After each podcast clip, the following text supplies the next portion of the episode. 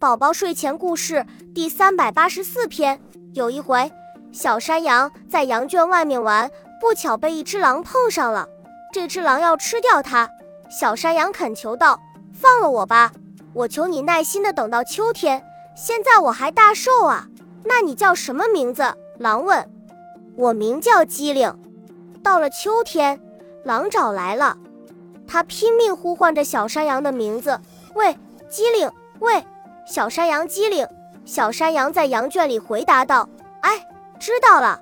要是我不是机灵，现在就不会躲进羊圈里来了。”恭喜你又听完三集，欢迎点赞留言，关注主播，主页有更多精彩内容。